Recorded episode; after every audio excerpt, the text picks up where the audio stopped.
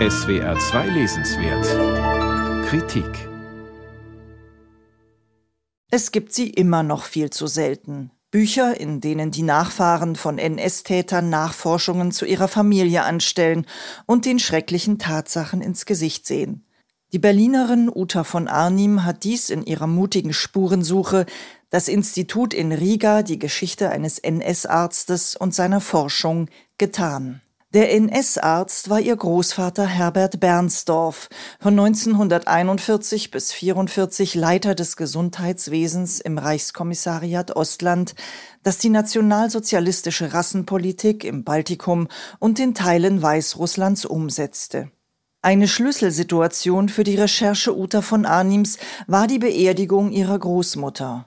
Das Gespräch im Familienkreis fasst die Autorin in folgendem minimalistischen Dialog zusammen. Ich rühre im Kaffee. Da fehlt was, sage ich. Da ist eine Lücke, sage ich.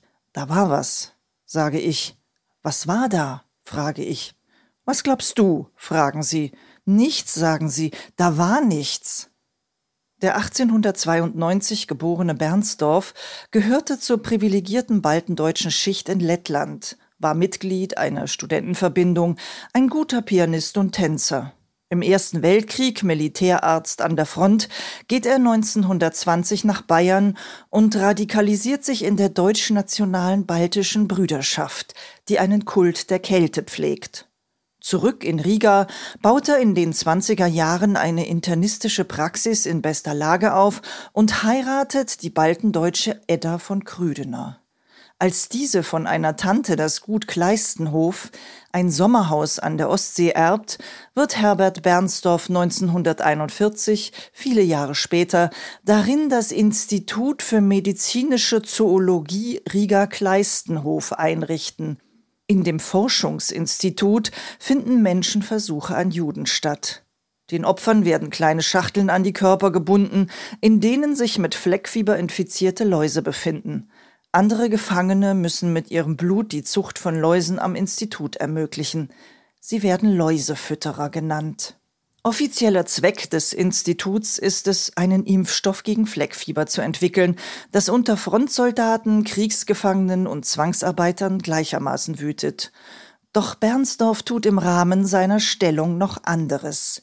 Er entfernt jüdische Ärzte aus ihren Ämtern, lässt Geräte aus jüdischen Praxen und Krankenhäusern in die deutsche Klinik und die deutsche Zahnstation in Riga transferieren. Zu Bernsdorfs Aufgaben gehört es auch, Nahrungsrationen für Juden und Behinderte festzulegen, die früher oder später zum Tod führen. Nach der Flucht aus Riga bei Kriegsende kommt die Familie zunächst in einer Mühle in Niedersachsen unter, wo der Pater Familias die Einhaltung der guten Sitten am Familientisch überwacht. Kinder haben zu schweigen, es sei denn, sie werden gefragt. Wer nicht auf ist, muss bis zum Nachmittagskaffee sitzen bleiben. Ab 1948 darf Bernsdorf, wie viele frühere NS-Mediziner, wieder als Arzt arbeiten. Dabei hilft ihm unter anderem ein Persilschein seines Cousins, des berühmten baltendeutschen Schriftstellers Werner Bergengrün. Herbert Bernsdorf ist straffrei davongekommen.